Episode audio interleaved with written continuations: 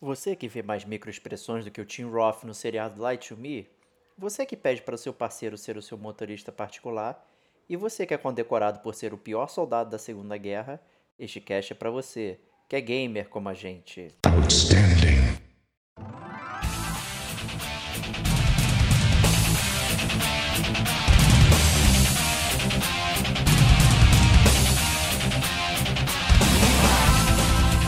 Diego Ferreira.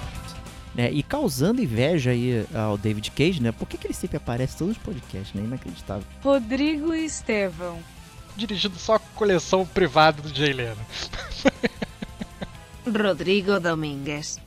Ah, excelente pergunta, hein, cara. Devo me perguntar também.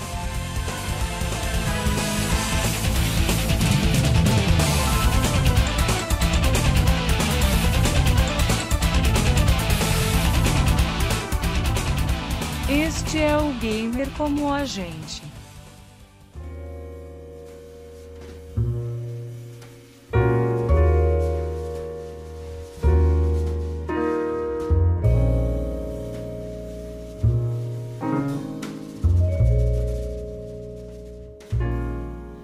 Olá, amigos e amigas gamers, sejam bem-vindos a mais um podcast do Gamer como a gente. Eu sou o Diego Ferreira, estou aqui na companhia de Rodrigo Estevão. Salve, salve, amigos do Gamer como a gente. Estou aqui com meu chapéu Fedora, boladíssimo, é, pronto para falar de um jogo muito esperado. Não, mentira, né? eu sempre falo que é muito esperado, só que esse jogo na verdade não era muito esperado. A gente. É, a gente já falou algumas vezes dele no podcast, é, hein? É verdade, a gente já falou e tal, não sei o que, mas a verdade é que quando a gente bateu o martelo, não vamos gravar sobre esse jogo que a gente vai gravar, que eu não tô falando nome, mas que todo mundo já sabe. É, todo mundo teve que parar para relembrar o jogo, que ninguém mais se lembrava da história. Então talvez ele não esteja. Se você pegou o podcast pirata, você não tá vendo a capa, né? Tá vendo a capa alternativa aí. É, não, é, não pelo amor de Deus, cara. Nenhum, nenhum gamer como a gente pegaria um podcast pirata, pelo amor de Deus. Justíssimo. E também com o Rodrigo Domingues. Fala pessoal, prazer estar de volta aqui. Falar mais um pouquinho essa semana aí seguinte para falar de um jogo que particularmente eu gostei muito aí e que foi mais uma platina, né? E temos aí também o remaster Opa. pendente, um dia sai. Olha aí, tirando onda. Isso, Chegou hein? tirando onda, cara. Olha aí, cara. Vamos falar então de LA Noir ou La Noite, né? Como o corretor cisma em alterar. É. Dá um trabalho, né? Esse jogo aí da Team Bond e, e Rockstar, né? É, por, um, acaba até gerando essa confusão, porque ele não é um jogo da Rockstar, a Rockstar apenas publicou ele, né? Ele foi desenvolvido pela Team Bond, que é uma, um estúdio lá da Austrália que faliu, né? Fez esse único jogo, LA Noir, e morreu aí, né? Infelizmente. Mas ele é, é. foi vendido, digamos, entre aspas, para todo mundo por, por ser um jogo da Rockstar, né? É, inclusive na própria o capa. Vem, levou. É. é vem, Rockstar Presents L.A. Noir. E todo mundo falou, não, vai ser um jogo novo da Rockstar. Todo mundo tava achando que ia ser aí o GTA de detetive, né, cara? Então é engraçado isso. Poucas pessoas sabem que o jogo, não, na verdade, não foi produzido pelos estúdios da GTA, né? É, exato, né? Até, é igual aqueles filmes Quentin Tarantino presentes, né? Que todo mundo acha que vai ver um filme do Tarantino é umas coisas completamente diferentes, né? Ele só deu lá a chancela dele, né? É só isso, né?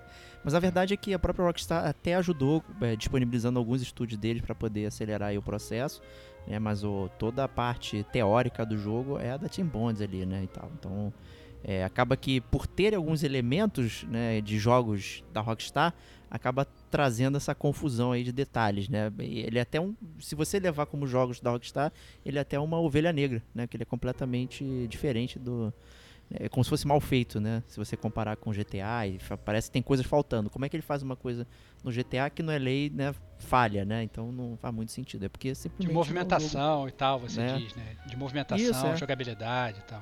Tem uhum. várias coisas, né? Que a gente faz essa associação rápida mas não, não, é, não é, é, bom não fazê-la, né? E curiosidade do jogo aí é que ele começou o desenvolvimento em 2004, né? Eu não sabia disso, foi na pesquisa aqui, então você vê, o jogo saiu em 2011 e tá, tá rodando desde 2004, né? Olha aí, cara. É, cara, é muito tempo de produção e dá para entender, na verdade. É, depois a gente vai falar um pouco mais na frente na parte de jogabilidade, gráfica e tal. Dá para entender por que, que eles ficaram se debruçando um tempinho aí em cima desse jogo. É, e foi relançado em 2017 aí, o próprio Diego mencionou aí que ele tá com o remaster na mão. É, eu acho até curioso, né? É um jogo que tem lá os seus méritos e tudo mais, mas realmente não foi um blockbuster, né? É, é questionável o motivo de ser relançado. Eu queria saber por que que o Digo resolveu recomprá-lo, inclusive. Ah, excelente pergunta, hein, cara. Devo me perguntar também. Mas olha só. Tô brincando. Cara, Depois eu que sou o Bruce Wayne, não, hein, cara, cara. assim, eu vou falar pra você que eu comprei primeiro. é, Desde que ele foi é, anunciado, eu já hypei, porque particularmente eu gostei muito da jogabilidade, a gente vai falar muito mais aqui. É, foi um jogo que eu tive muito prazer em jogá-lo, do começo ao fim, a temática, a ambientação, enfim, falaremos dos pontos, mas o principal foi mesmo porque ele tava barato. Além de eu querer, eu esperei um tempo, eu consegui achar a mídia física lacrada por 50 reais.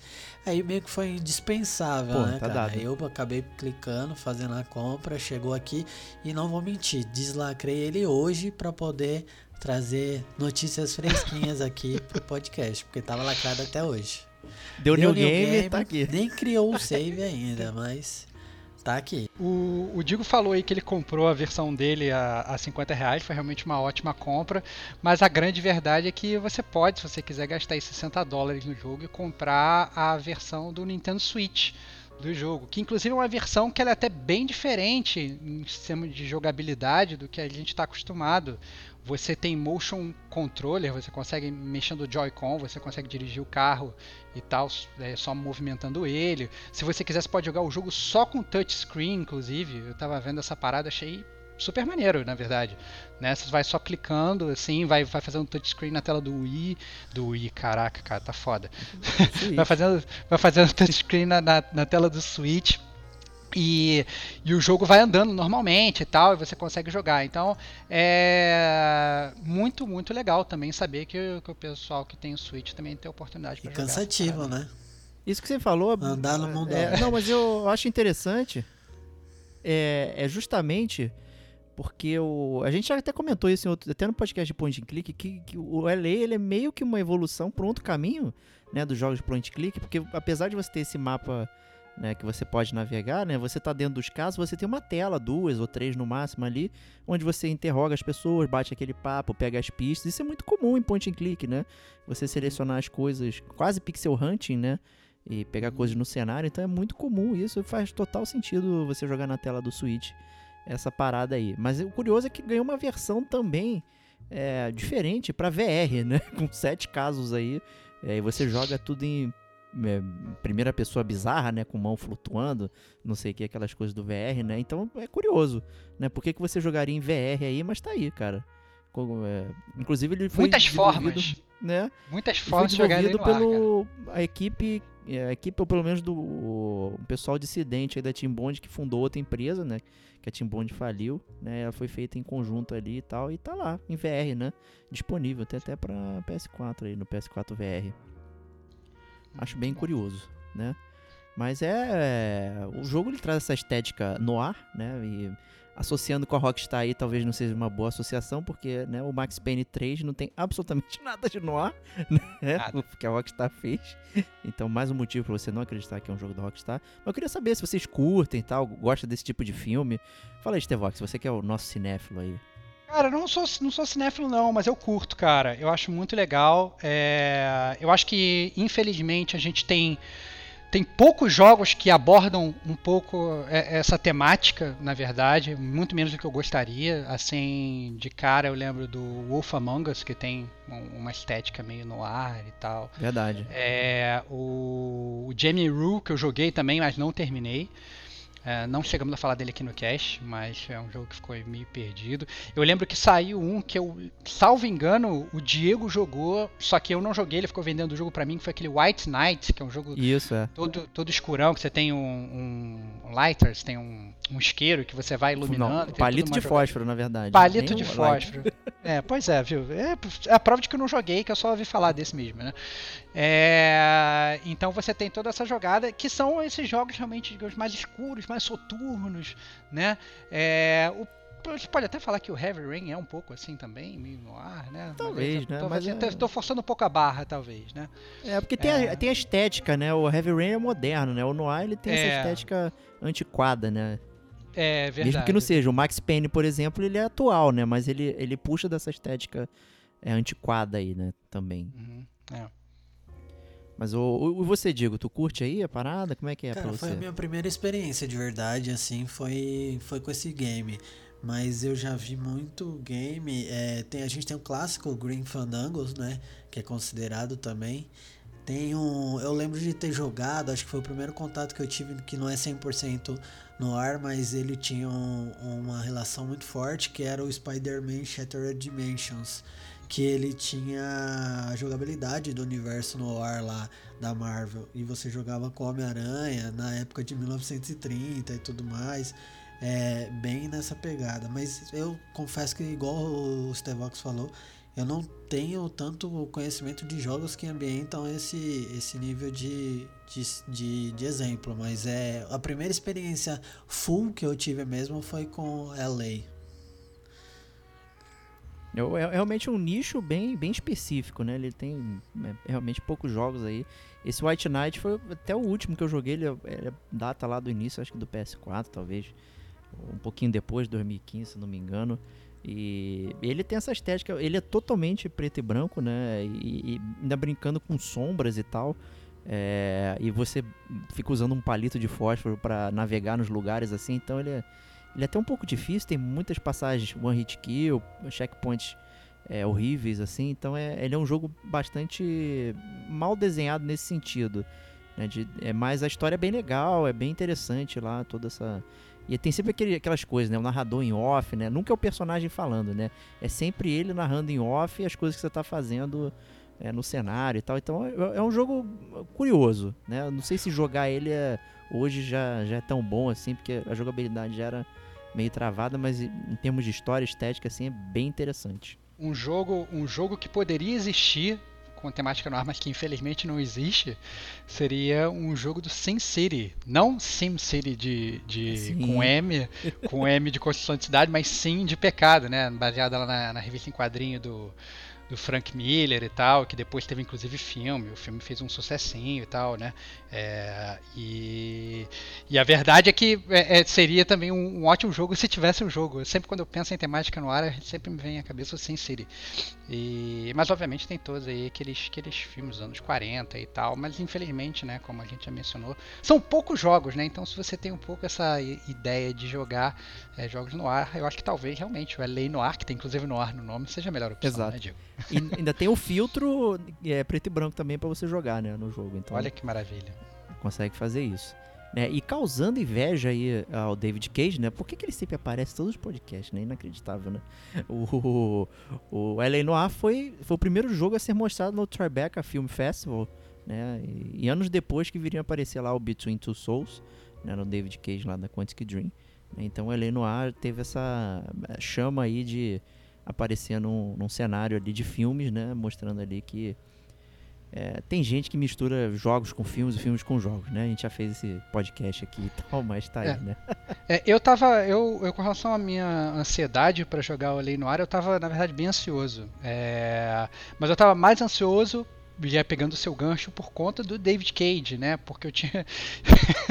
eu tinha jogado o, o, o Heavy Rain e todo mundo falava, na verdade, que o Heavy Rain as pessoas pareciam super reais e tal, não sei o que. Realmente na época era totalmente mind blowing. E aí o pessoal ficou falando que, ah, não, agora vai sair o jogo da, da Rockstar que vai ser mais real ainda, né? O pessoal vendia o jogo da Rockstar com a cara do Heavy Rain e tal, vai ser o Heavy Rain com ação, sei lá, o pessoal meio que misturava um pouco das ideias, como na verdade o GTA 4 tinha saído é, também um tempinho antes, também tinha aquela febre do GTA, tinha aquela digamos aquela aquela meio que febre do Heavy Rain, você meio que uniu os dois ali ao mesmo tempo e poder jogar um, um misto dos dois de uma forma estranha. Eu tava até ansioso, mas mais ansioso do que eu tava você, né, Diego? Não, verdade. Eu lembro que também eu tava estressadíssimo né, pra pegar ele. É, eu gosto da ideia da- do Noir, apesar de, como a gente mencionou, ter, é, ter existirem poucos jogos assim e tal, até mesmo em termos de cinematografia aí eu conheço pouco também, mas é parecia muito interessante, não pelo fato até do GTA 4, acho que eu passo aí porque eu não gostei. especificamente do GTA 4. Comprou É. duas vezes, pelo menos. Comprei duas vezes, né? Eu comprei na pré-venda, inclusive. Eu vou falar, não gostei, comprei duas vezes. Mas o. O Heavy Rain realmente, né, trouxe essa parada e, e eu tava muito curioso pra ver como ia funcionar é, essa questão aí do, dos atores e tal, desse realismo, como é que. Sabe, era uma parada completamente diferente ali, né? É, Esse, eles realmente estavam pensando no, no realismo facial, né? Daqueles tics, né? é, de mostrar as minúcias do rosto e tal, como funcionaria, né? A gente vai debater mais à frente se isso foi bem sucedido ou não. Mas o fato é que, cara, foi o primeiro jogo que veio com, com essa parada, entendeu? E aí eu achei isso formidável, né? Pô, mostra uma novidade que eu tô lá na pré-venda, né? Então, realmente estava bem ansioso. Mas eu queria saber do Digo aí, né? Já que ele é o cara que comprou L.A. Noir duas vezes, né? E não eu, né? Queria saber aí, cara. Você tava ansioso pela primeira vez que você jogou? Olha, eu Como é vou é? dizer pra vocês que 10 anos atrás, 9, é difícil lembrar, mas se eu tava empolgadaço com o remaster, com certeza, com certeza eu tava com outro porque era novidade. Isso eu não posso negar, mas é. Eu, eu não lembro, cara, se eu comprei digital, mídia física de verdade, minha memória é péssima. Mas eu lembro que, vagamente, que eu tava muito empolgado, sim. Eu tava, eu via vídeo, enfim, acho que esse mix que foi citado, ele realmente ele hypava muito mais, ele fomentava hoje, é, na época, é, até melhor dizendo, é, a gente a querer consumir o conteúdo em si, é, tinha uma questão de inovação total. E eu acho que a principal coisa que me chamou a atenção na época que eu lembro era o sistema de gameplay investigativo. Sempre fui muito fã. E essa parada, quando foi mostrada assim, me animou muito. Poder, tipo, todo esse mistério, você ter que desvendar crime, enfim, e ser bem, até que bem fluido nesse sentido. Não ser um negócio opcional só. Escolha A ou B e acerte o crime. Não, você investigava de fato. Isso me engajou muito na época. É, Essa parte investigativa é bem legal e acho que os jogos do Sherlock, né, é, herdaram muito bem nessa parada aí. O próprio Stevox já mencionou aí. Tem podcast, tem resenha aí. Então é um pedaço que existe no L.A. Noir, ele também evoluiu lá pro jogo do Sherlock. Né, trazendo é, pistas, né, co- concatenando ideias e não sei o que, e apresentando culpados ou não. O Sherlock, eu acho que assumiu muito bem essa, essa, essa veia aí. É bem legal isso também. Boa, boa, E- boa e é engra- aí, digo. E é engraçado também que, não, não sei a correlação exata disso, mas a gente vê muito jogo hoje tentando encaixar isso, né? Batman é um jogo que tem muito disso, né? De investigação dentro do ambiente e universo do jogo, e assim como outros. Então, é uma coisa que veio acontecendo de, de lá pra cá. O Batman, Bom, o Batman- melhorou, né? Ele melhorou, na verdade, assim, na época, o primeiro, a investigação era você seguir o cheiro do charuto do Gordon, né? Obrigado. Que o Diego gosta de falar, que a gente brincou até disso no cast, né? Nos últimos até rolava umas paradas de reconstrução de cena e tal. Até no Batman da Telltale tinha umas paradas assim. A galera Sim. fica tentando. A galera fica meio que tentando honrar o Batman ser Pra um mostrar que ele é um detetive. Batman, né? na De verdade, verdade. É, pra mostrar que ele é o Batman de verdade, só que na verdade ninguém consegue, né? Porque ele realmente ele gosta de espancar os canalhas no beco, né, Diego? Obrigado. É isso aí, cara. É- é- Vamos lá espancar o canalha pra saber onde tá o pinguim, que é naquela fábrica que tem um pinguim gigante. Né? em cima, né? Onde estará ele? Né? Mas? Esse não é o podcast do Batman, é o podcast do Cole Phelps, né? Então, É. com isso, podemos migrar para a leitura da capa aqui, né? O bloco preferido do Stevox.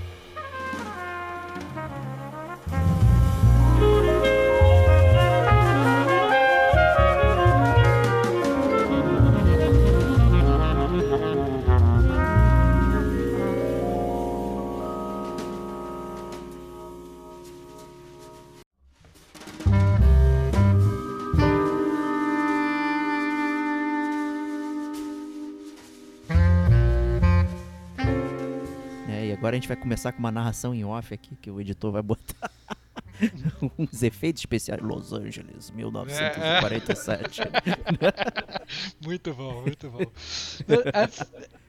Então, é, antes de eu, começar a leitura da capa, né, vale mencionar que esse, como um autêntico podcast de resenha do Gamer Como a Gente, a gente vai ter o nosso famigerado bloco de zona de spoilers mais à frente. né? Então, caso você tenha medo de escutar, caso você não tenha comprado duas cópias do LA Noir, que nem eu digo, né, caso você é, é, é, é, esteja realmente um pouco atrás e não queira ser spoilerizado, não fique com medo, você pode continuar a escutar o cast normalmente. Quando a gente for entrar na zona de spoilers, né, o nosso magnífico editor vai botar aí o as instruções para você pular a zona de spoilers e ir direto para as notas. Né? Entretanto, né, como ainda não estamos lá, a gente consegue meio que fazer é, o mini resumo de leitura da capa, como gosta de falar o Diego. Né? O Elen Noir ele se passa é, logo ali após a Segunda Guerra Mundial. E você controla o Cole Phelps, né? Um, um, cara que é casado, tem duas filhas e tal, veterano dos Marines dos Estados Unidos, né? Voltou da guerra. É, e ele, né, ele volta da guerra em 1947 para atuar como oficial de patrulha, né? É, da delegacia policial dos Estados Unidos, né, do, do, dos Estados Unidos, de Los Angeles, LAPD, né, grande famigerada LAPD. Então, é, bem rank baixo, na verdade, né, ele, ele, começa trabalhando com aquele uniforme azul, né, Man in Blue total.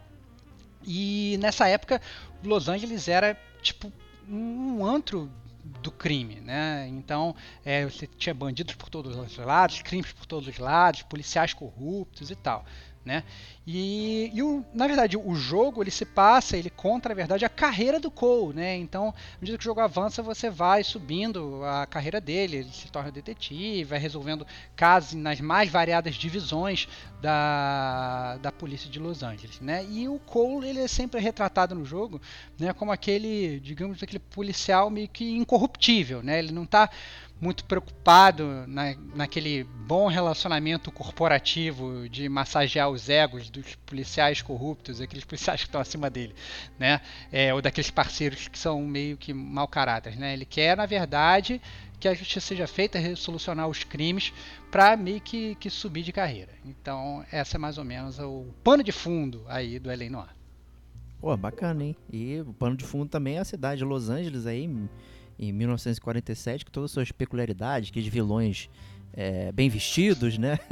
Usando... todo, todo, mundo muito bem vestido, né, cara? Eu, eu, eu acho que a estética do, do, do, do, dessa época é uma estética que me agrada bastante, né? É, as roupas dos homens, as roupas das mulheres, os carros, né? É tudo muito temático. Inclusive, é, eles fizeram, é, eu estava lendo sobre o jogo, eles fizeram uma, uma avaliação topográfica, usando fotos de Los Angeles das décadas de 30 e 40 para tentar fazer uma réplica da cidade, né? Então, é, eu acho que é o o melhor que você pode conseguir de jogar um jogo em Los Angeles da época, né? Eles tentaram fazer o mais fiel possível, né? Você tem vários landmarks e tal, inclusive é um dos collectibles do jogo, a gente pode falar mais para frente, mas você tem é, a, a, cidade é muito bem estruturada para você se sentir ambientado naquele mundo de 1947.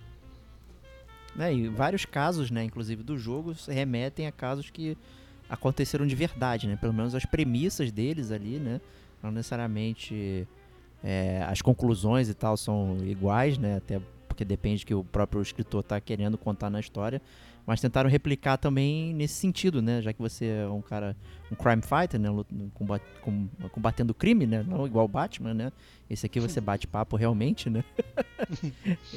e aí, né? Você também pegou essas paradas. Então, muito legal mesmo, assim. Nossa, é eles tiveram realmente esse cuidado aí. Acho que. É, cuidado maior, acho que só no Shenmue, cara. No primeiro que eles conseguiram. É, eles pegaram inclusive a parte climática lá da cidade, que, que eu esqueci agora o nome, fugiu. Né? Então o dia tal choveu lá no jogo, o dia tal choveu também.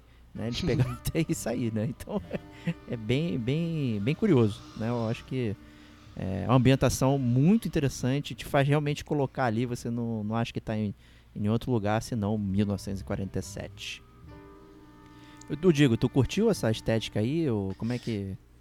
Como é que você viu essa beleza cinzenta? Pô, eu, me, eu não, não, não lembro de ter visto essa época de 1947 em Los Angeles em outro lugar, além de LA Noir, no próprio jogo. Mas o eu me senti de fato conhecendo aquela época. Eu achei muito real a, a questão de ambientação do universo do jogo. É, e, inclusive até é uma coisa que eu ia falar que você antecipou, que era a questão da realidade entre os casos, né? Boa parte percentual ali é, é, é de fato casos que aconteceram.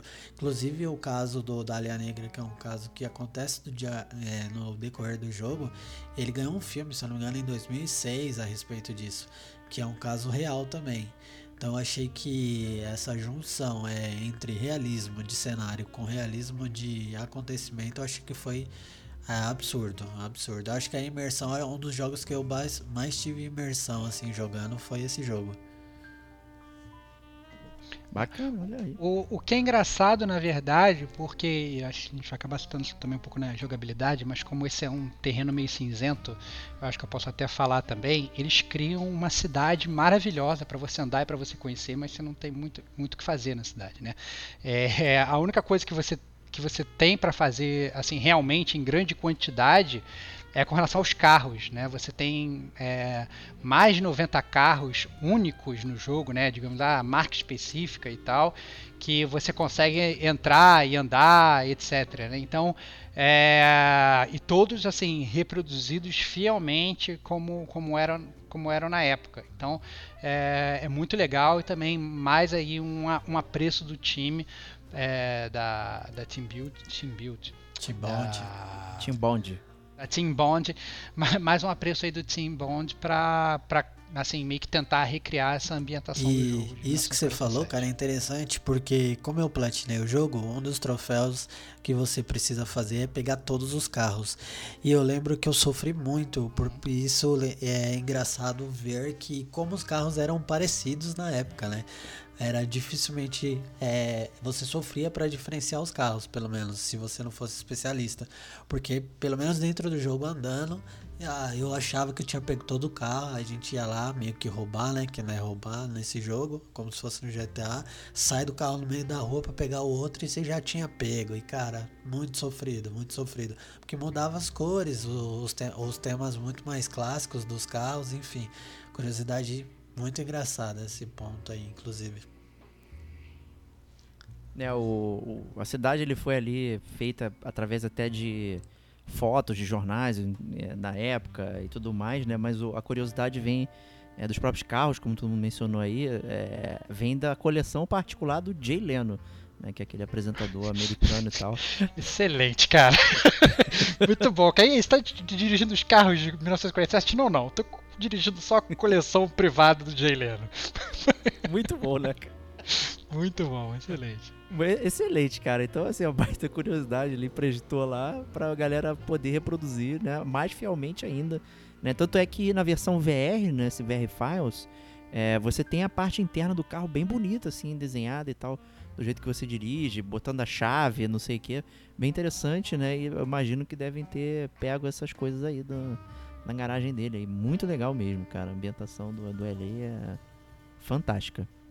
E para a gente evitar também maiores spoilers aqui, a gente pode migrar então também para o bloco da jogabilidade, gráficos e afins.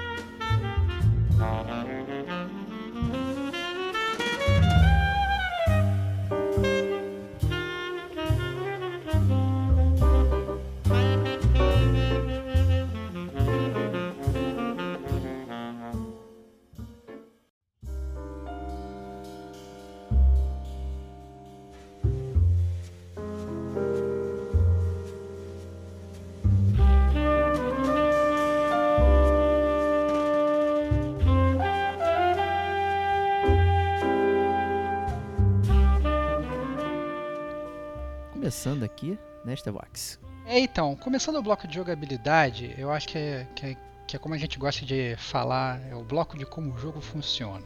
Né? É, quando você para para pensar no L.A. Noir, você pensa, nossa, é um jogo produzido pela Rockstar, whatever, com o selo Rockstar, em que você vê o seu personagem em terceira pessoa.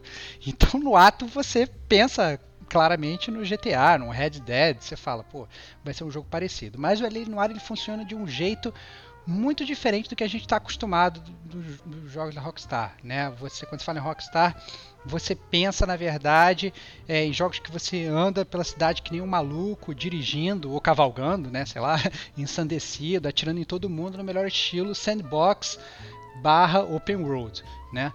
Só que ainda que o jogo seja open world, você consiga ir para vários lugares, é, ele funciona de uma forma diferente. O enredo dele, para começar, ele é muito linear, né? Então você tem aí é, 21 casos divididos entre os departamentos que você participa à medida que você vai andando com a carreira do Cole, né?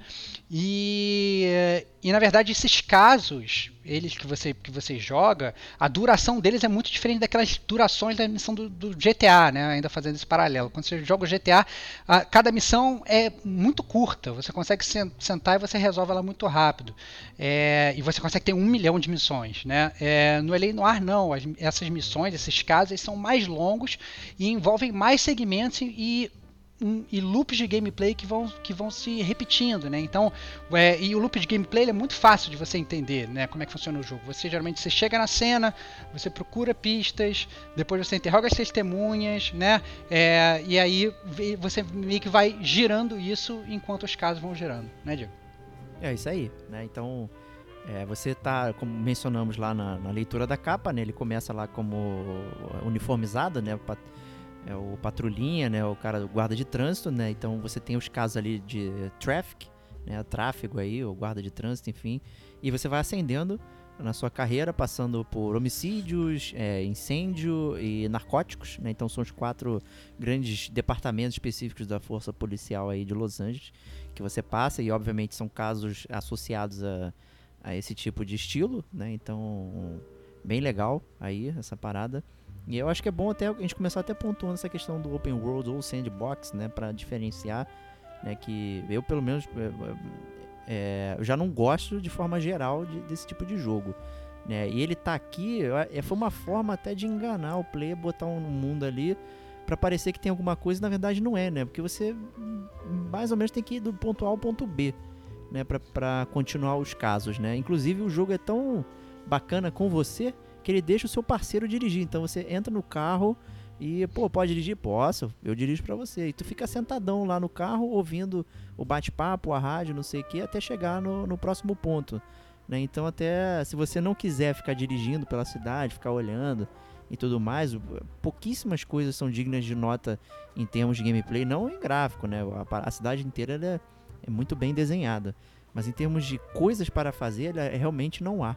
Né? É, então, é, você, você tem essencialmente você deixar o seu parceiro dirigir é, é, exatamente, assim, eu, você falou muito bem, você tem essencialmente duas coisas quando você está no mundo, né? Você tem os collectibles, como falou o Digo já, né? Então você tem os carros para você pegar, você tem os landmarks para você ver, jornais. você tem os, os jornais para você pegar, e você tem, na verdade, uns rolos de filme que são insuportáveis, que, que de longe que a gente bota uns rolos de filme para você pegar que são muito ruins. Mas uma coisa que tem no jogo, mas também também que não acrescentem absolutamente nada é, são os chamados de rádio, que volta e meia tem, que chama o rádio, você consegue ir para uma determinada localidade e, e aí você, sei lá, tem, tá rolando um tiroteio, tá rolando um pega para capar e tal, mas é uma parada meio que totalmente opcional que, que ocorre no jogo, né? É, mas não é aí que o jogo brilha, né? Essa é a grande verdade. Eu acho que, é, a, como o Diego falou, né, o, o selling point do jogo, né, digamos, o que eles usavam para vender o jogo, era justamente essa parte do interrogatório, né, que esse ia ser um jogo que ele ia ser avançadíssimo em termos gráficos, em captura de movimentos, né, e, e você, na verdade, você tem que interrogar os suspeitos baseado nas expressões faciais, no timbre de voz e tal, você ia ter que resolver os casos, né, e isso era algo que na época não existia, né? É, nunca o gráfico foi tão intrinsecamente ligado à jogabilidade, né? É uma coisa que tá. Você precisa do gráfico para poder jogar é, o jogo, né, na verdade, né? Então, é, todo o lance de captura facial, não sei o que, acho que tinham 32 câmeras, uma coisa assim que eu lembro de ter lido né? Aquelas bolitas coladas no rosto pra pegar aquelas micro expressões pra quem gosta de série aí, Light to Me, por exemplo, né? Sim. Talvez o Digo conheça. Né? Que eu gosto de ver um milhão de séries. Conheço, né? cara. É, então- eu- Eu conheço também, mas é, é, é ruim, cara. Essa série é ruim. Eu- É. por isso que eu Eu- falei o Cara, tudo, né? É. tudo é ruim, cara. É. Não, não é o ponto. Esse é o ponto. É, ah, não, Prossegue. ruim, ruim Esse é, o a ponto. sua amizade, o, cara. O Light to Me Ruim é aumenta sua- a lista dos pobres, né? É, nossa senhora, nossa senhora.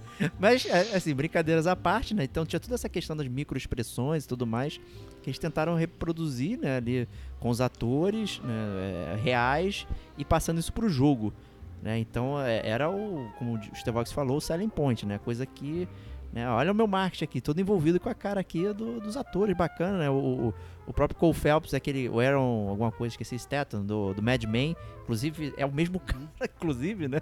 Tá o bem É. penteadinho e tudo mais, né? Bem associação bem específica. Tem o John Noble também do, do Fringe, também muito Fringe. adorado por mim e o Diego, né? Não pelo Stevox. Não, o Não. John Noble é, é. Sim, o John Noble é maneiro. O Fringe é que é horrível, na verdade. né? É, Mas tem muita. Assim, essa é a parte legal do jogo, é você jogar o jogo reconhecendo os atores. Então, tem aquele Greg Grunberg, que é o, o telepata do Heroes. Cara, eu ia falar dele, Também cara. é outra Ele série. É o primeiro que eu lembro. O gordinho, né? É. O gordinho, o gordinho. Então, tem, tem ele. Tem o, o Brian Krause, que é aquele cara do Charmed, que era aquela série das bruxinhas. Caraca, bem lembrado, hein? É, então, assim, tem, tem muitos lugares. Tem o Alan, Alan Harper do, do Two and a Half Men, que ele faz uma ponta rápida no jogo também. É, é é uma das testemunhas. Eu encontro você, tipo, logo. É um dos primeiros casos e tal.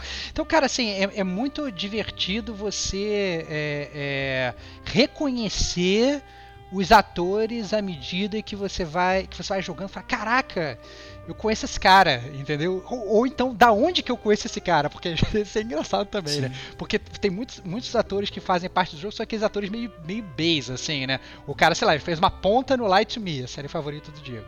Né? E aí, aí, aí você já viu ele de algum lugar, ele tá no teu jogo, você fala assim, caraca, já vi esse cara em alguma série, mas eu não sei qual é, né? Então, obviamente, as pessoas muito engajadas em séries, como o Digo, né, tem um prato cheio, que acaba sendo um jogo dentro do jogo, né? Descobrir da onde que você conhece aquela persona que tá ali.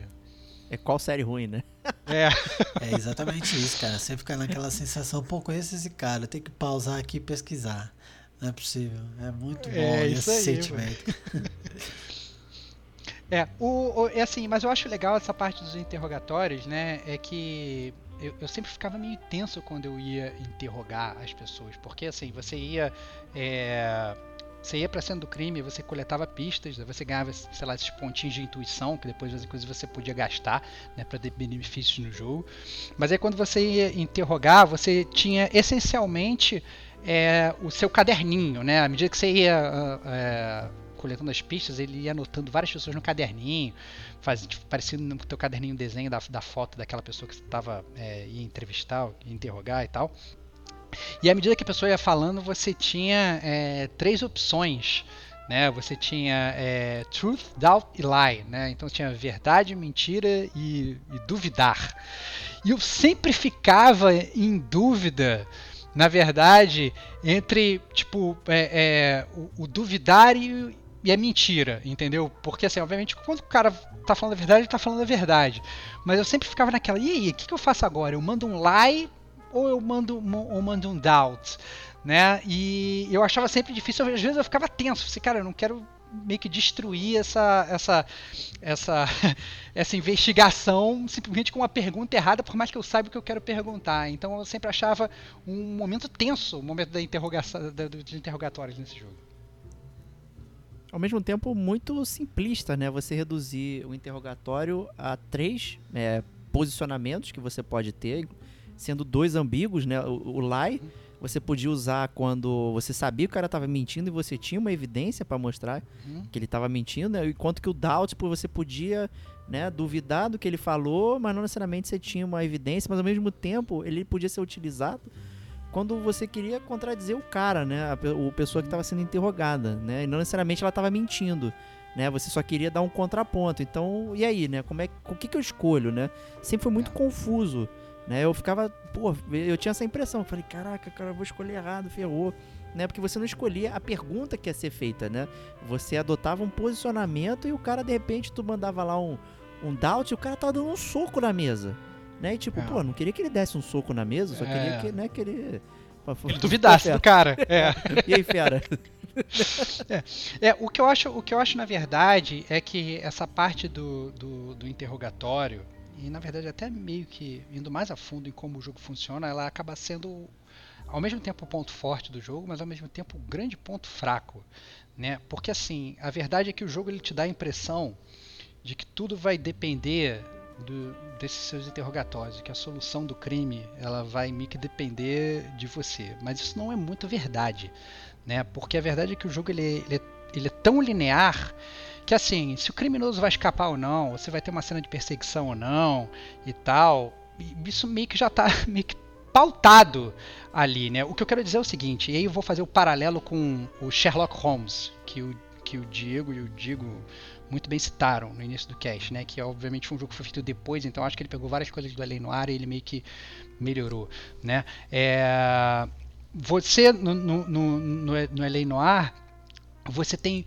é, múltiplas maneiras de encontrar o suspeito. né? Você pode encontrar a pista ou não, você pode interrogar as pessoas do jeito certo ou não, mas os casos eles não têm, digamos, múltiplos finais, ou digamos, finais certos ou errados.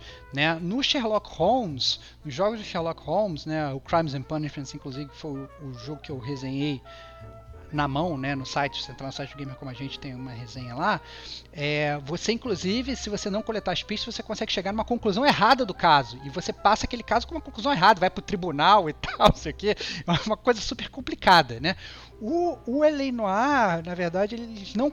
Pela forma como o jogo é construído, você não tem essa maleabilidade do resultado dos casos. Né? É tudo um pouco mais engessado. Então, às vezes parece que você está meio que investindo muito. Eu, inclusive, como eu falei, eu ficava às vezes tenso no interrogatório, mas depois quando eu descobri que a parada meio que não fazia tanta diferença, né? É, mas o problema é que eu só fui descobrir isso depois que eu terminei o jogo, né? Mas assim, quando eu enquanto eu tava jogando eu fiquei muito tenso, mas depois quando terminou o jogo eu fiquei meio que decepcionado. Eu falei, porra, é- era isso mesmo? A parada meio que já tava praticamente pré-determinada, isso me deixou um pouco triste.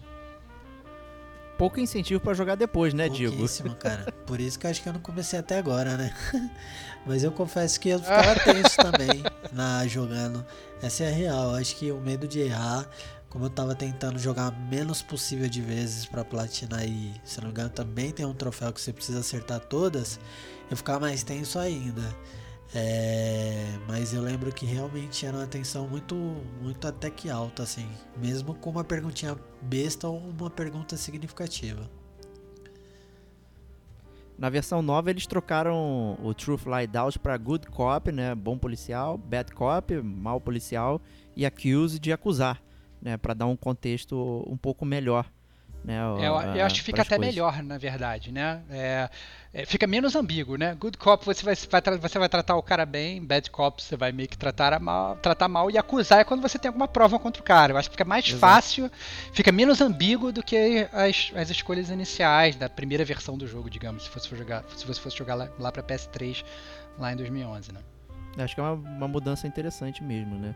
E você falou do ponto de intuição, né? Conforme você vai avançando é, na sua carreira, você vai aumentando seu nível, né? De detetive lá e você ganha esses pontos de intuição, né? Que você pode gastar nos interrogatórios, que ele remove uma uma resposta errada, né? E é uma parada completamente à parte, né? Você não precisa pode jogar o jogo sem, né? É o famoso Sem gastar. do Sem universitário do show do milhão, né? É isso É. aí. ó.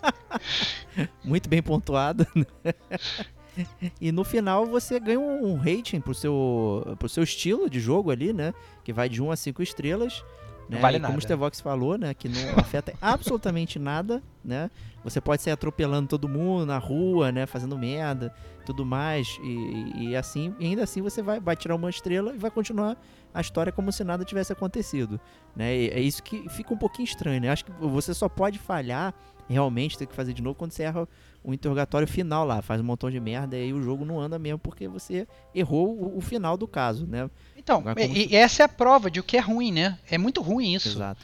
Porque na verdade o caso ele tem que ter aquele final. Se você erra, é game over, faça de novo. Então, Na verdade, você não, tá fazendo nenhum, você não tá fazendo nenhum trabalho de detetive, né, cara? É, é, mais uma vez, é exatamente o, o contrário do que você faz no Sherlock Holmes. No Sherlock Holmes, sei lá, se você não coletou as pistas suficientes, ou se você interrogou, interrogou errado, você não consegue montar a sua dedução correta e você acusa o cara errado e o cara é acusado e você manda o inocente pra cadeia, né?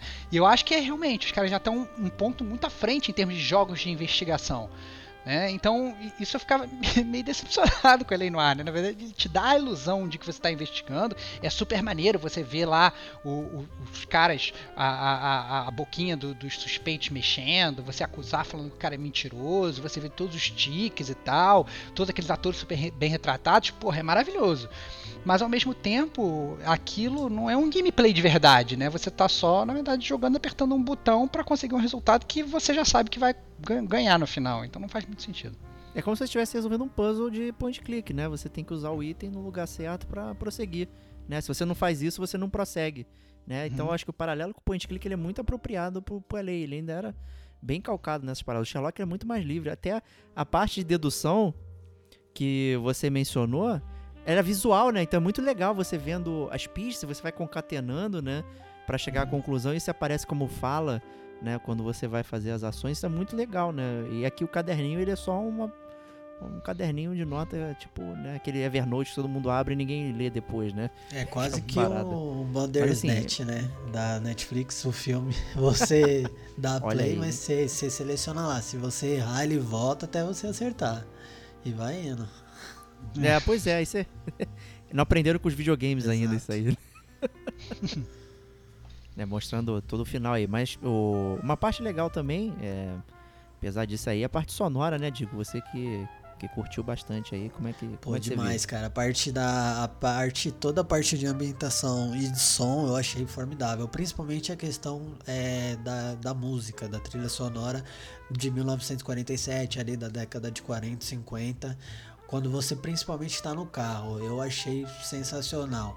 Aquelas músicas ali é, são tão raras hoje em dia, não é meu meu principal gosto, enfim, mas cai muito bem no jogo. Eu acho que é, eu gostava muito. A real é que eu saí do jogo querendo baixar a trilha sonora para escutar depois, porque para mim era muito boa.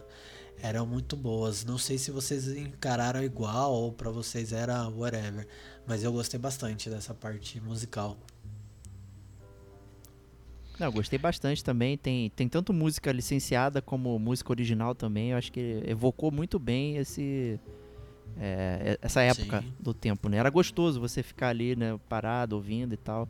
Realmente fazia um, um- um- sentido. Mesmo sendo algo que a gente não vivenciou, na verdade, né? Nossa Exato, até pela 40 é experiência, completamente talvez, né? é, poder degustar, né? Eu, eu diria que foi um dos pontos mais marcantes para mim, assim, na experiência do jogo. Tem e tem inclusive CD, né? Não sei quem compra CD hoje em dia, né? Mas você tem um, um LA Noir Official Soundtrack, um CDzinho que você consegue vender, ver- comprar e tem lá 28 músicas do jogo. Depois, é, cara, o, o- o Diego inclusive que tá nessa onda de comprar LP agora, se bobear deve ter um LP da LA Noir, cara. Só depois fala pra aí, você dar uma pesquisada. No jogo tem, cara. Já vai, co- vai começar a No do jogo, É, você põe no- no- New Game, antes é. do New Game, tem uma opção só pra soundtrack. Você entra lá só pra ouvir musiquinha. É verdade, Eu assim. comprei de novo pra ouvir musiquinha, Não, não, claro- pra jogar. Olha aí.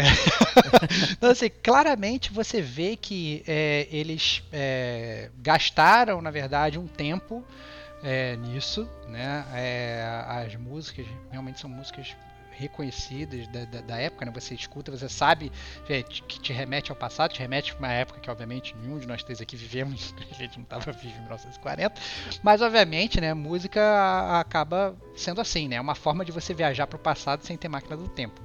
E, o- e o jogo ele funciona muito bem dessa forma, né? Eu acho que eu tô muito com o Digo nessa. É, acabava que você estava dirigindo o carro na cidade e não tinha nada na cidade, é, você tinha que ficar se preocupando, na verdade, para não bater o carro, para não arranhar o carro, para conseguir tirar as cinco estrelinhas no final que não valiam de nada, mas em compensação, enquanto você estava nisso, você estava escutando uma música maneira. Então vale totalmente a pena.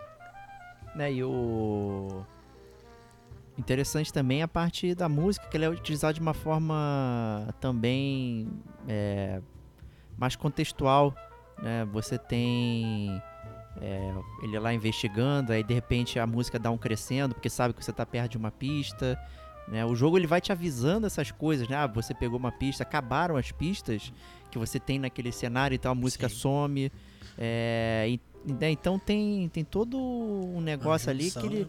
e realmente tudo ele, né, ele, ele é montado para entregar uma coisa que ela foi pensada, né? Acho que talvez seja a maior reclamação do Stevox, como ele mencionou ali na questão da história e tudo mais, né? Mas ao mesmo tempo ele foi montado para te entregar isso, né? Então, por isso tem essa questão, pô, por que, que ele me avisa, né, que pegou, eu peguei todas as, ah, as paradas, né, e tal, né? Mas enfim, funciona muito bem, né? Essa, é- essa mensagem que ele quer passar ali de é, contextualmente a música e tudo mais funciona muito bem, né? Não necessariamente é, tá certo fazer isso, né? Como design de jogo. Né? Con- con- Conforme o próprio Starvox falou, tem muitas coisas conflitantes ali em termos de o que você quer fazer com o jogo, o que ele te oferece e tudo mais. É, mas é muito interessante, cara. Eu acho também uma parte fantástica aí, muito legal. E você associa isso à utilização de atores reais, então que estão preparados para atuar e para falar. E, e como o próprio rosto deles foi gravado para essas cenas, né, então eles estão atuando, eles não estavam lendo em casa no banheiro, só vi, me deram um jogo aqui para gravar, né? Porra, vou, vou ler essas frases aqui. Eu não sei nem qual é o contexto, né? Pelo menos aqui você tem todo um contexto e tal, tudo bem é, interpretado, né? Então você já acaba ganhando é, muito mais com isso.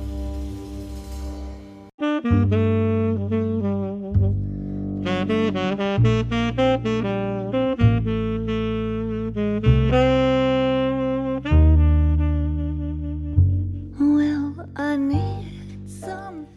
something. E isso posto, né? Eu acho que a gente pode migrar para zona de spoilers. Se você sobreviveu aqui, né? A Segunda Guerra Mundial chegou aqui já dois anos depois da Segunda Grande Guerra, né? Pule, pule para a minutagem que o nosso amigo editor vai colocar. Se você quiser ouvir tudo que a história tem a oferecer, continue conosco que a zona vai começar. E não é zona de bagunça, né? Aqui é tudo bem organizado, a pautinha, tudo bonitinho. né?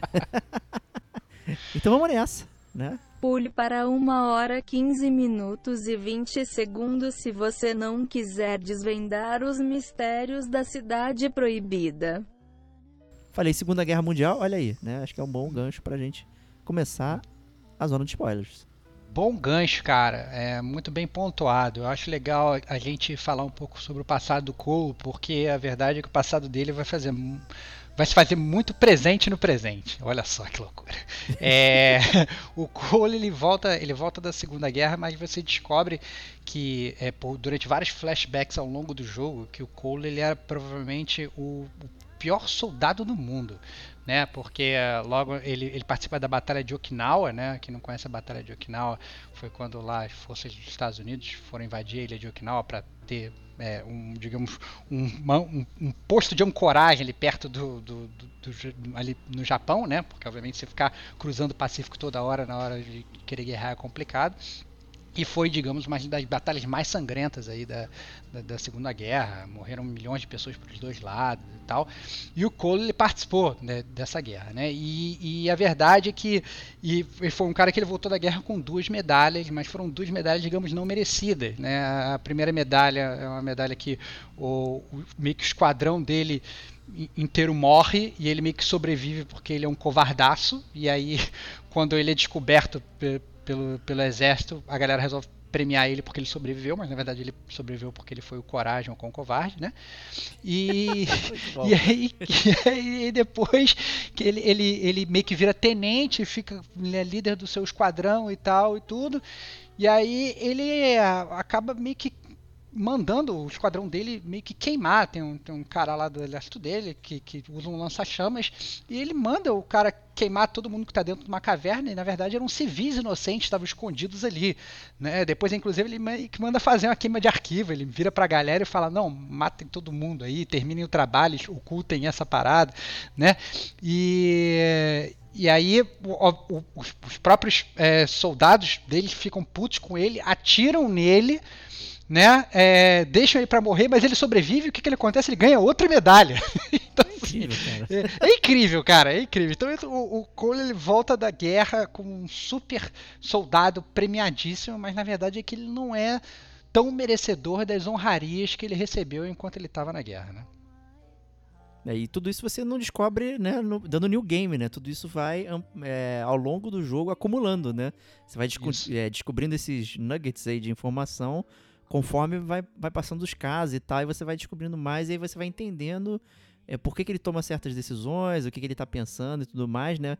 Mas é legal a gente também saber isso agora de antemão, que é um bom, uma boa pauta, né? Pra gente é, poder discutir aqui é, o caso a caso, né? Isso, e foi até legal você ter falado isso de caso a caso, Diego, porque é, você, você enfrenta, na verdade, vários casos ao longo do jogo. Mas é, é bem verdade que, mesmo que você enfrente esses casos, eles pareçam, digamos, serem casos talvez únicos, né? Você tem uma história de pano de fundo que, inclusive, une muito, muito dos atos, né? Então, é, eu, eu separaria o jogo em três segmentos principais, né? Que eu nem vou falar muito do segmento do, do, do- do tráfego lá, porque você meio que está começando e é mais tido praticamente como uma, uma, uma, uma- apresentação do jogo, mas você tem essencialmente é, são os maiores segmentos do jogo, o segmento do departamento de homicídio, depois o, o departamento de é, Vice, que são os, os narcóticos, e depois você tem o departamento de Arson, que é o, que é o incêndio criminoso, né? E no departamento de homicídios, é, você vai resolvendo vários casos, né? Mas tudo tem um pano de fundo que é o caso da Black Dahlia, né? Que gira em torno de um serial killer que ele é, estuprava e matava as mulheres, depois deixava, tirava as joias delas e tal, é, e depois deixava os, os corpos expostos ali com as iniciais BD talhadas na pele para serem achadas pela polícia. O que é engraçado é que você vai você vai fazendo esses casos, né? E aí você sempre acha, na verdade, um culpado, né? E você acusa os culpados, o cara vai pra cadeia. Uma semana depois aparece outro corpo, você acha um outro culpado, mas meio que tem as mesmas características, né? E você manda o cara pra cadeia, né? E tudo isso cinco estrelas, cinco estrelas, cinco estrelas. É, é mó engraçado. Você fala assim, caraca, cara, que parada estranha. E o próprio Cole começa a se questionar, mas ele acha um culpado, ele manda o culpado pra cadeia, cinco estrelas. E aí, e aí você fica, caraca, que parada estranha. E aí quando você termina esse, esse, esse arco, digamos, né? Você até descobre que, na verdade, tem realmente um assassino, é um dos caras que você meio que interroga durante o jogo, né? É, só que esse assassino, ele meio que tem costas quentes né, ele é, ele é irmão de um político, é, é, de um oficial bem graduado, eu não lembro. Então ele é irmão de um figurão, né? E aí a- o teu próprio chefe ele resolve acobertar, ele vira e fala é, e fala assim, não, não, ó, é, porque vocês resolvem o caso. Aí eu lembro que o teu, teu parceiro ele fala assim, não, vai ser muito foda agora, a gente vai ficar famoso e tal, não sei o que. O teu, teu chefe aparece e fala assim, não, ninguém vai ficar famoso porra nenhuma, porque a gente vai ocultar esse negócio todo. E aí eu, eu lembro muito bem que eu- no momento que estava ocorrendo, eu vi que eles meio que iam né, fazer uma queima de arquivo ocultar tudo, porque o cara tinha costas quentes. Eu lembro que eu só pensava nos outros caras, né, que tinham sido acusados. Falei, caraca, brother, mas a gente botou várias pessoas na cadeia e tal. E eu achei muito engraçado que o próprio Cole questiona. Ele vira e fala assim: e aí, cara, e os outros caras, brother, que a gente botou na cadeia? Aí o, o, o policial meio que dá uma desculpa super esfarrapada. Fala assim: ah, não, a gente vai soltando eles por erros processuais. Eu vou avisar com o promotor e tal. E eu, fiquei, eu ficava só pensando assim: caraca, cara, que que parada escrota, né, cara? Porque meio que retrata, eu acho que também até um, um pouco da sociedade da época. E eu tô falando da época, mas a gente sabe muito bem que essas coisas ocorrem hoje também, né? Mas, Pois é. é, mas eu lembro que eu fiquei muito revoltado, porque você resolve vários casos, você ganha cinco estrelas, você ganha é, vários tapinhas nas costas, você é promovido, inclusive, para outra divisão logo depois, mas na verdade todos os seus casos, eles na verdade foram um grande fracasso, né? Muito engraçado. É bem, bem curioso mesmo, né, essa parada. E é bem típico de Noir, né, dessa tes- é, temática, que é, na verdade, nada dá certo, né? Nem tudo é bonito, né? Ele realmente pega o pior do ser humano e tal, ela vai... E por mais que você se esforce pra fazer ali, o Cole acha que tá fazendo a coisa certa, né? E ele faz só as paradas erradas e, né, causa, ma- mais uma vez, né, causa problema pra outras pessoas por conta dele, né? É, assim como na guerra, ele também coloca pessoas na cadeia que não necessariamente foram os criminosos ali na- que ele tá investigando, né? Então é bem, bem complicado, né? É. O, E como falou o Digo, né, é bem legal essa parada de ter essa, essa conexão com o mundo real, né, Digo, do caso da Black Dahlia. Não é nem nada muito muito jogado assim a esmo, né? Tem um paralelo com a realidade, né? É isso mesmo, de fato, e eu acho que o mais legal desse jogo é que realmente ele tem muito easter egg é, é, do universo real aí. A, gente, muita gente até falava na época que, se eu não me engano, o culpado de, do, do caso de Black Dahlia aí, quando a gente fala no em homicídios ainda, é, ele chama não sei o que Mason. E ele tem uma relação com Charles Mason, um serial killer que também matava mulheres, abusava, enfim. Tinha uma conexão direta, né? E- mas esse é o caso mais famoso também, né, do Black Dahlia, né, entre outros aí que o pessoal utilizou também de crimes da época, né, mas esse é o que, que mais é, prepondera aí, né, e também gerou uma, uma banda de death metal aí moderna, né, de Michigan. É que o Diego conhece. Lá veio o Que Diego, falou que eu- Death Metal, falou do Diego. é. Inclusive tá, Black Dahlia ele não conhece o caso não, ele só conhece a banda, velho. Inclusive tem no. Pra quem assiste Mind Hunter também aborda esse serial killer aí. Famoso lá nos Estados Unidos. Olha aí. Que é outra série aí. A gente tá virando quase um podcast de séries com games, né? É, A Mind é, Hunter não, é- ó, mas Mind Hunter vale muito a pena. Light to Me não, cara. Dá, Finalmente, dá The pra- Vox elogiou É, vocês. é, é, Mind Hunter é bom pra caralho. Agora, ao sem céu. cast pra vocês ouvirem isso aí, pessoal. É. mas, mas aí, Prosseguindo então, né, é, então, prosseguindo então, ele fez você... merda e foi promovido, né, The Vox. Exatamente, cara. O cara, o cara ele faz merda, ele é promovido e ele é promovido para a divisão de narcóticos, né? Em que, mais uma vez, você vai resolvendo vários casos, mas todos os casos ele tem um ponto em comum, que é a morfina, né? Então, é, você primeiro você acha o tráfico de morfina, que os caras meio que ficam fazendo tráfico no copo de pipoca embaixo, depois você descobre que o cara, na verdade, era só um atravessador e que aquilo está envolvendo a máfia e tal, lá, lá, lá. Mas no final da, da jogada, e aí vale começar aí já fazendo esse paralelo com o próprio passado do Cole, né? É, a, essa morfina, na verdade, ela é uma morfina roubada por veteranos de guerra, inclusive os ex-companheiros do Cole, né? Então o, o Sheldon, que é um cara que atira nele, que é o cara que atira nele pelas costas, né? É, lá dentro da caverna, é inclusive um dos mentores aí desse, desse roubo de morfina. Então, por isso que é importante, na verdade, você conhecer um pouco do passado do, do, do, do próprio Cole, porque à medida que você vai, na verdade, interrogando as pessoas, você tem uma, uma relação interpessoal com aquelas pessoas que você está interrogando, que são inclusive aquelas pessoas que você né, lidou, lidou com elas durante a guerra. Pois é, né? Mas elas estão sendo detonadas ali pelo mafioso local lá, né? Que, né? Tá querendo fazer uma queima de arquivo também e, né? Impedir que o que o Phelps descubra toda essa brincadeira, né? E ao mesmo tempo, né? Que, né? Por que não? Né? Esse cara casado aí, né? é, se envolver, né? Numa fé extraconjugal, né? Com uma cantora e tal. É, e acaba que ele termina o seu casamento e ele cai em desgraça, né? O próprio parceiro dele, que Exatamente. já é um, um cara pilantra, né? É, Uhum. Começa, né? Põe à tona isso aí, né? Inclusive desviando, né? O, o- as atenções da mídia, né? Do, do que está acontecendo e, né? Obviamente, né? Implicando ali o, já que ele é o pináculo da justiça, é o investigador, tá fazendo isso aqui, né? Então, como confiar nele, né? E aí, É, e aí, ele- na verdade.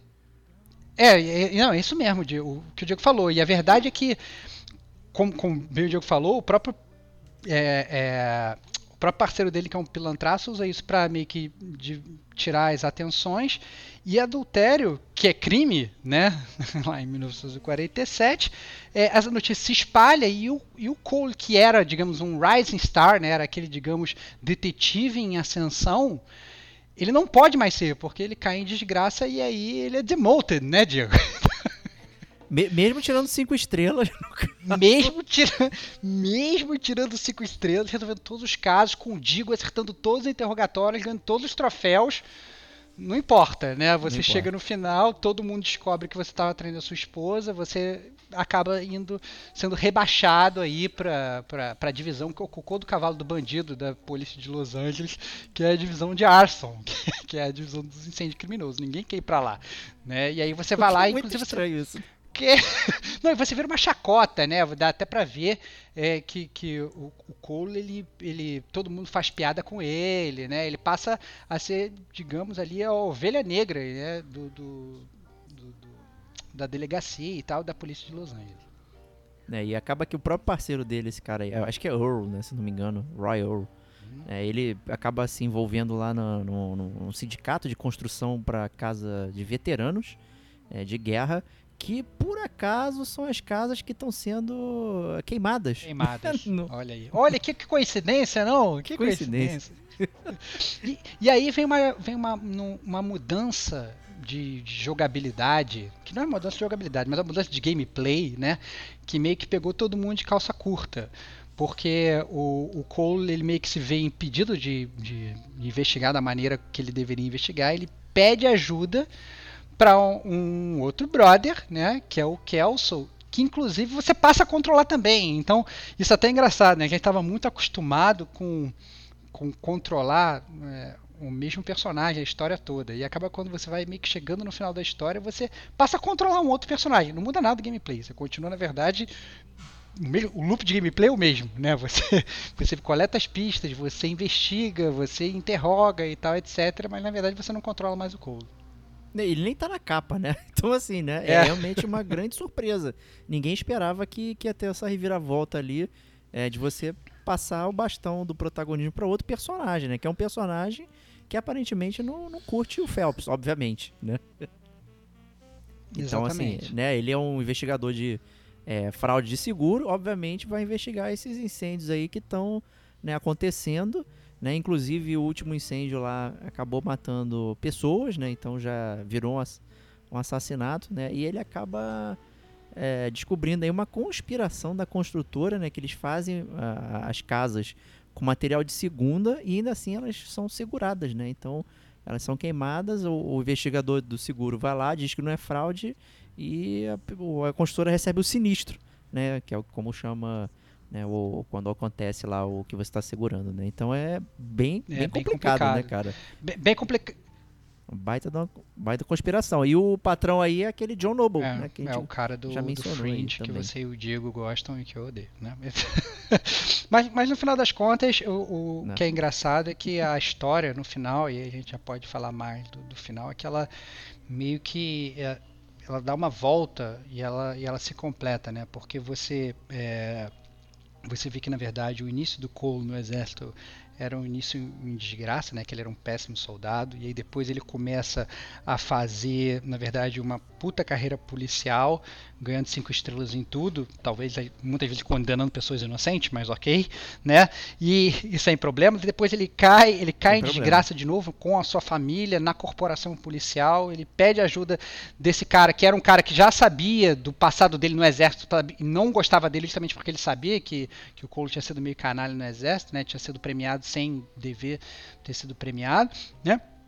E, é, a- é a- e o mais importante é que você acaba descobrindo que é o cara que está meio que causando esses incêndios é inclusive o cara do exército que você mandou ir lá matar todos aqueles inocentes e queimar todos aqueles inocentes. Então, ele inclusive ele, ele voltou da guerra com um milhão de cicatrizes, ficou um cara super perturbado, né? E, e- e você até, digamos, é, você tem uma pontinha de culpa na, na- na- na, causa de todos aqueles assassinatos até, né? Porque você, per- você mandou ele fazer uma coisa que perturbou ele, que depois, inclusive, fez com que ele fosse o, o maluco incendiário que ele, que ele se tornaria depois, né? Por conta da- da- das sequelas mentais que ele teve. Então, muito é, é, interessante como a, a série, né, e o, e o jogo ele meio que completa, ele une o Cole ali com o passado dele. Óbvio que é uma puta coincidência, né? Ele ser o cara que vai muitas coincidências, o cara É, vai investigar o assassinato, os crimes que são justamente cometidos pelos caras que eram, eram, eram, né, eram do time dele e tudo. Mas dá pra entender Na verdade, se fosse real, ele deveria ter sido retirado, né? Exatamente, conflito exatamente. Mas não, interesse, né? Sei lá, não sei se nessa época a galera tá muito preocupada com conflito de interesse também, né, Diego? Também tem esse ponto. Mas a verdade. É, mas a verdade, verdade. é que a, a- meio que o negócio funciona é, é, muito bem. E o Cole, no final das contas, no final do jogo, ele acaba tendo um momento de, de redenção, né? Porque ele meio que pisou na bola ao longo do jogo inteiro né? E no final do jogo ele acaba que ele, ele dá a, vida dele para salvar não só a Elsa, que é essa a, a, cantora lá, que ele se apaixona e que termina o casamento e tudo, como também esse próprio, digamos, novo parceiro dele aí, que é o Kels, que não é da polícia nem nada, mas ele acaba é, salvando os dois, ele acaba morrendo no processo e acaba que no final, acho que foi uma tentativa ali dos, dos autores da história de falar assim, não, olha, ele deu a vida no final para salvar as pessoas, então tá meio que se redimindo ali das suas falhas ao longo da sua carreira, né, de, no, no exército, sua carreira profissional como policial, né, meio que é, é, tentando terminar por cima ainda, ainda que morto, né? E o que eu achei que foi um final, não foi um final ruim, né? Até um final no ar, eu diria, né, Diego? Não, é, inclusive sendo mais no ar do que no próprio enterro do cara, né? Tá lá o, o parceiro dele lá da narcótica, o Earl, né? Que meio que concatenou várias coisas aí que aconteceram né? Inclusive causando essa derrocada dele, tá lá falando muito bem, né? O Phelps era um cara maravilhoso e não sei o que, e o cara tá lá se dando bem, porque na verdade eles não conseguiram impedir o, é, a meta final, né? Do que eles estavam querendo, que era fazer essas casas baratas para serem compradas pelo governo para eles constru construírem rodovias, né? Então isso não foi parado, né? O que é muito típico de Noir é o você tem um arco do personagem, mas ele em si não às vezes não resolve é, a conspiração que está em volta, né? Ele se dá mal, né? Apesar de ter se redimido, né? Com, com as poucas pessoas que ele lidou ali, o próprio Kelso e, e tal, é, ele perdeu, né? Ele não, não se deu bem. O, o, a conspiração continua, né? O cara tá lá cuspindo no, no caixão, praticamente falando muito bem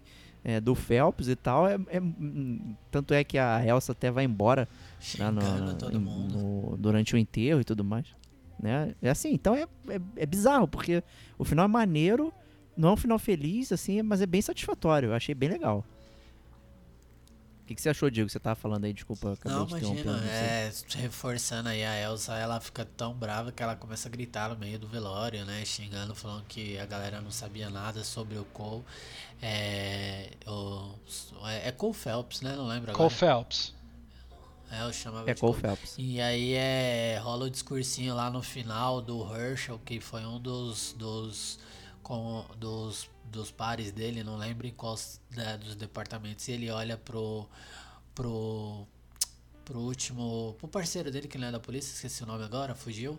O Kels, Kels. fala para ele assim, cara, você quer falar o que? Você nunca foi amigo dele, daí ele, mas eu nunca fui o inimigo dele também. Tipo, um discursinho meio clichê, meio nada a ver e no fim o, o Phelps, que é o Phelps, ele já era. Eu acho que no final da história eu achei que. Eu não sei, lá na época eu senti uma pitadinha para puxar um segundo jogo. Só que não sei se estava no plano. Faliram, né? se tinha, que... faliu. Faliram. eu acho que se tinha, não existe mais. Esse é, esse é um ponto importante. Mas é, eu senti, sei lá, que o final do jogo ele fecha bem, mas ele, ele não tem um núcleo total. É realmente ele é fracionado em três principais núcleos. Você termina o núcleo de narcóticos e migra. Existe todo um pano de fundo sobre a corrupção, sobre o quão corrupta a polícia está, é, tanto com relação dos incêndios das casas, como com narcóticos, enfim. Os próprios militares, se eu não me engano, os amigos dele da guerra voltam e são forçados. Rola até uma ceninha depois do velório, onde tem um discurso onde quando os militares e os fuzileiros aceitaram fazer parte da, da, do tráfico né, em si, da morfina quando veio da guerra. Mas eu acho que faltou, sei lá, é, de forma geral, assim, falando sobre ainda o final, faltou uma continuidade, ou acho que principalmente na parte de corrupção. Eu acho que de fato essa ficou assim, no, no, ápice dele, quando ele descobre que tem uma corrupção, no melhor momento é quando o Roy, se eu não me engano, na minha versão eu lembro de Roy, R-O-Y. Você falou outro nome aí, aí, Diego, eu não lembro se era isso mesmo. Não, eu falei Roy Earl. É, o Earl é o segundo ah, nome boa. dele. E aí o Roy vai lá e joga ele para baixo com o caso do, do, do, da traição. E aí meio que se esquece, né, um pouco da corrupção si. Ela, ela rola ainda com o caso dos incendiários e tal, mas não dá uma ênfase. Tanto que no final das contas, se não me engano, só duas pessoas são meio que punidas, que é o carinha do Fringe, eu não lembro o nome dele, é, se é Marrone, uma parada assim, e um outro. É, mas todo o próprio Roy, um monte de gente que era corrupta acaba escapando e o, o herói do jogo meio que acaba morrendo, né? E a gente fica pra gente só o, o amigo dele. aí. Só saudade. O amigo dele. né? que eu nem lembro mais o nome, que é o que a gente joga um pouquinho. Mas é o Kels. O Kels. Mas você, você descreveu literalmente como funciona a, a literatura no ar, né? Que é essa parada de corrupção institucional. Você nunca acaba com aquilo, né? Os policiais, as pessoas, eh, elas são pessoas normalmente quebradas, estão tentando sair ou resolver algo que tá ali, mas nunca dá certo, né? Porque você não consegue. É, que, você tem que quebrar a sociedade, né, para trocar, para impedir que isso aconteça, né?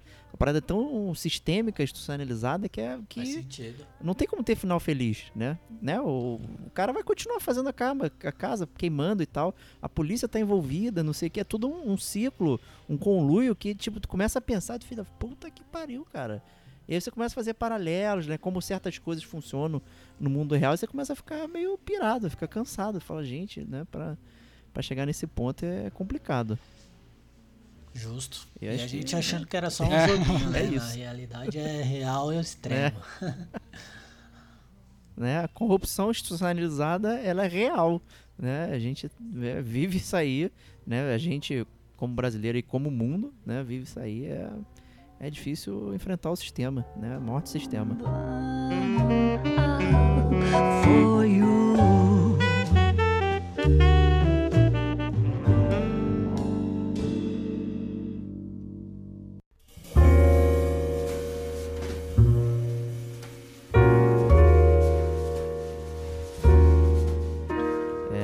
Vamos nessa, para as notas de LA Noir. Vou começar com você, Diego. Pô, direto comigo, cara. Então vamos lá. Direto. É, Bow. Bom, cara, eu acho que o jogo ele é muito recomendado por parte particularmente falando. Eu indicaria todo mundo jogar. Não sei se é um jogo da época. É, tentei jogar ele até a gente tava falando aqui brincando jogar ele hoje. Não consegui jogar por tempo mesmo, mas eu já vi de início assim que o jogo, mesmo remasterizado, ele tem sim todo todo um contexto de jogo de nove anos atrás, um jogo de outra de outra geração. E talvez a galera mais enjoada ou exigente aí de visual e de, de ter parte técnica talvez não aguente jogar o jogo inteiro. Mas falando de forma geral lá pra época acho que principalmente ou para quem não liga, o jogo é super recomendado. Acho que é divertido, é diversão garan- garantida. O sistema de, embora a gente tenha falado aqui sobre o peso da decisão e, enfim, da performance, o jogo ele ainda te prende muito. Assim, você se sente é, responsável. Então, vale vale testar, vale apresentar essa experiência, até porque ela é bem escassa, é uma parada de nicho, é uma- um estúdio que fechou, é uma ambientação no ar que não tem em todo que é lugar, então é, é, é plausível de dar uma experimentada. É, a trilha sonora é impecável, como a gente falou, acho que a parte gráfica hoje vai fazer, não vai ter tanto efeito, mas a gente sabe que era do, do- de um absurdo, principalmente ainda hoje a parte de captura, a, se você vê as expressões faciais, principalmente de lábio, olho, vista, é, nariz, orelha, enfim, tudo, tudo mexe, eles desviam o olhar, coçam o nariz, enfim, todas as expressões que quem assiste Light to Me é- e aprendeu como pegar um criminoso lá é, é o que acontece, né? Que coçar o nariz tá mentindo, enfim, olha assim, vai ajudar nas entrevistas de emprego, inclusive. É, mas é de forma geral, cara, acho que é um jogo muito sugerido aí. Eu acho que a galera tem que testar. Eu não daria 60 dólares nem com um monte de coisa nova. É, tanto que quando saiu pro PlayStation mesmo, é, mesmo hypado em jogar de novo e tudo mais, em querer provar de novo essa experiência, enfim, é, eu esperei bastante e tive essa oportunidade aí. Mas eu acho que 60 dólares não vale a pena hoje. Acho que se pegar numa promoção, pode cair dentro. Ponto é que o jogo não é localizado, o jogo tá 100% em inglês. Hoje a gente sabe o quanto que isso tem poder na, na decisão de compra da galera, principalmente aqui no Brasil. Então é um ponto a levar muito em consideração que muita gente acaba embarcando achando que tem por ser um jogo com, é, com selinho Rockstar e por ser um jogo atual, né? Que hoje em dia quase toda a fatia de games já está saindo traduzido, principalmente na, no PlayStation. Então, sei lá, eu indicaria aí para todo mundo dar uma aprovada assim no preço recomendadíssimo, aí, entre, sei lá, uns, uns 30 a uns 80 reais. E como nota eu daria aí 3,5 rolinhos de filme perdidos na cidade de Los Muito Angeles. bom. A busca de Pô, Cole cara. Phelps. Bom. Eu, eu, olha só, eu não vou, eu não vou mais, mais é dar nota grande, depois do Digo, não, mano. Que ele fala tudo que eu vou falar, porra. Vai se fuder. É mal de Rodrigo, cara. Por isso que é bom começar e é ruim terminar. Desculpa. Às vezes é bom terminar Boa, também. boa. Que isso, que Tô loucura. brincando, manda aí. Bom, vou eu, vou eu então para deixar o Diego para fechar o caixão depois. Assim, é, eu acho que para dar minha nota pro, pro Além Noir, é, né, de 0 a 5, eu tenho que, que pontuar várias coisas. A primeira é a minha expectativa do jogo, né? Eu tava esperando um, um, um jogo de, de investigação misturado com GTA, tá? Essa é a verdade. E a verdade é que o jogo, em teoria, te entrega isso. Mas depois que você termina o jogo, você, né, você passa para analisar o jogo, você descobre que o jogo ele não te entregou isso de verdade. Então eu me senti muito traído pelo LA Noir. É, eu diria que durante o jogo, enquanto você está tendo a ilusão de que você está realmente fazendo alguma diferença naquela história, eu estaria dando muito perto de nota máxima. Mas depois que o jogo termina e você começa a analisar, na verdade, como o que, o que quais são ah, digamos as árvores que poderiam ocorrer e você descobre que na verdade não existiria não existia árvore nenhuma na verdade era só um tronco sem galhos né? O, o jogo ele acabou que perdeu muito valor para mim em termos de gameplay. É, sim eu acho que o jogo ainda é um jogo recomendável por conta da, da temática né? Então a gente falou isso, né? na verdade a gente não tem jogos no ar, é difícil na verdade a gente ter é, um, um jogo com uma música tão assim é, bem adaptada para o jogo e cai realmente com, com uma luva. A tecnologia da dessa da, da parte de captura facial era realmente muito boa para a época e você aliar isso à jogabilidade é muito legal. Então vale você jogar para você experimentar essas coisas. Né? Agora, se você está procurando um jogo de, de, de, de, selo Rockstar GTA, esse não é o jogo. Se você está procurando um jogo de investigação, eu diria que esse também não é o jogo. Vai jogar o Sherlock Holmes Crimes and Punishments, que eu acho que é muito melhor em termos de investigação e, e, ele atinge muito melhor esse propósito. Né? Então eu acho que seria é, injusto é, dar uma nota alta para esse jogo, porque esse jogo, na verdade, o que ele promete, o que ele, na verdade, o, o motivo pelo qual eu comprei, o jogo, no final das contas, ele acabou que não me entregou, né? É, eu, mas eu gostei, a verdade é que eu gostei de jogar, é, por incrível que pareça, né? Eu comprei querendo jogar uma coisa, o jogo me entregou essa outra coisa meio que travestida, mas no final das contas eu gostei. Então eu não posso dar também uma nota, uma nota baixa para o jogo, porque eu acho que seria injusto. Porque, como eu falei, se você quer experimentar o, um jogo no ar, você tem que jogar o LA no ar. Logo, portanto, por conseguinte, eu dou aí é, três ternos super estilosos de risca de giz dos anos 40 para LA no ar. É, e eu acho que é um jogo que vale jogar desde que você saiba o que, que você está comprando, né? Não vá comprar gato por lebre. Vá, vá com calma, vá sabendo que tem outros jogos de investigação melhores aí no mercado. Diego. Bom, o gamer vai saber ouvindo a gente aqui, né? Isso aí, bem informado. É isso aí. Tem que ouvir o podcast gamer como a gente pra ser. É, tem que escutar o podcast gamer como a gente. Diego, encerra aí, cara, e esse interrogatório maravilhoso e define aí se o jogo é culpado ou inocente. Eu vou de Bad Cop? Eu vou dar 2,5 lies to me. eu vou dar a nota mediana, é, porque eu acho que é isso que é o jogo no feeling. Eu, eu gostei muito de jogar ele, eu adorei. É, a história é muito boa, bem legal, bem interessante. Apesar de algumas coincidências, como a gente mencionou lá no, é, no, no formato lá da zona de spoilers e tudo mais. Eu acho que o jogo ele é bem formatado, ele quer que você tenha aquela experiência. E nisso ele foi bem sucedido, né? E aí bate um pouco com a nossa expectativa, né? De querer que talvez que ele seja mais do que ele mesmo é.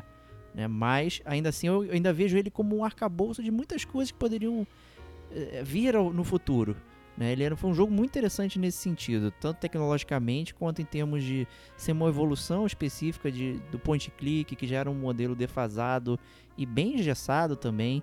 Né? A gente comentou como o Sherlock Holmes é um, é um branch aí dessa parada, né? um, um desvio. Outros jogos de investigação também entram aí nessa brincadeira, né? Então, é, poucos jogos alinham realmente a, a, o gráfico, a jogabilidade, essa coisa bem específica ali de como funcionar. É, foi uma ideia muito boa. É, funcionou da, da, sua forma aqui específica, apesar de alguns problemas de gameplay, né? Que a gente mencionou, com a simplicidade na hora de interrogar, né? Você, você apenas fala a sua disposição né, com a resposta do que a pessoa deu, né, o interrogado. Não necessariamente você escolhe o que vai ser falado, que causa surpresas, né? Então às vezes você acha que vai falar alguma coisa na sua cabeça, mas é outra, né? É, então ao mesmo tempo que jogar a primeira vez é interessante nesse sentido, quando você jogar a segunda você meio que entende isso, né? E também não, fica, não é tão decepcionante assim.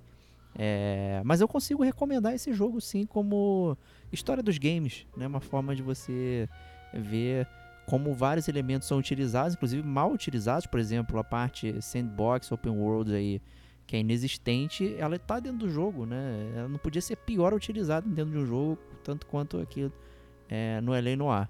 É, não, eu, já, eu já não gosto, né? E quando é assim mal utilizado é pior ainda, né? Não dá para recomendar isso. Mas ele é um jogo bem interessante, cara. É, as histórias que são contadas, os personagens, tem toda essa questão da época, da representatividade ali da época e tudo mais. Assim, uma forma de conhecer um, uma coisa que a gente né, não vivenciou, não conhecemos, né, não, tal, não somos, não somos tão velhos assim, né, então... Mas é por isso que eu dou essa nota mediana, né, e realmente faço as palavras do Digo aí, é um jogo para você pegar num precinho bom mesmo, assim, barato, 30, 50, pegar usado, né? Full price realmente não dá. Hoje, por exemplo, full price tá absurdo, né? Então nem pensar. Né? Mas acho que já tinha saído a 170, se eu não me engano. Né? Mas é complicado justificar esse preço, mas um 30, 50, cara, tu vai gastar ali umas 10 horinhas e tal, pô, vai se, certamente você vai se divertir aí. É, eu consigo recomendar, mesma nota, parecendo um pouco diferente do que eu tô falando aqui, mas é, ficou no meio do caminho. Né? É um jogo tem coisas interessantes, coisas que viraram coisas novas no futuro, mas também que errou em outras aí. Talvez por conta do desenvolvimento conturbado e tudo mais, né? Enfim, é isso aí. Então, finalizamos aqui LA Noir. Né? Finalmente tiramos isso do nosso sistema aqui, né? Nossa, nosso backlog infinito aqui de jogos para conversar. É, agradecer aí o, o, Digo que atendeu o chamado Gamer como a gente aí para participar conosco. Que é isso, cara. Sempre um prazer. Tô esperando desde 2011 aí esse convite. Mas ele saiu, né? Isso que é importante. Saiu. Saiu, saiu. Obrigado, cara. Obrigado, Estevox, também, por ter me substituído maravilhosamente no último podcast aí de Star Wars, que foi um sucesso de bilheteria, hein? Me surpreendeu. Que é, que é isso, cara. Tamo junto. É, eu acho que. É... Obviamente, quando você não está aqui, é, eu, eu fiquei incompleto, né? Você é a metade da laranja aqui no podcast. Aí, é, eu fico, fico triste quando você não tá. Mas, obviamente, é, independente da presença é, sua ou presença minha, com certeza quem sempre vai existir é o gamer como a gente, né? O gamer como a gente é, tá aqui para ficar para tudo sempre e estaremos obviamente juntos na próxima semana. É isso aí. Então, fiquem em casa, não façam besteira, joguem videogame aí, precinhos camaradas, aproveitem, né? Um grande abraço e até lá.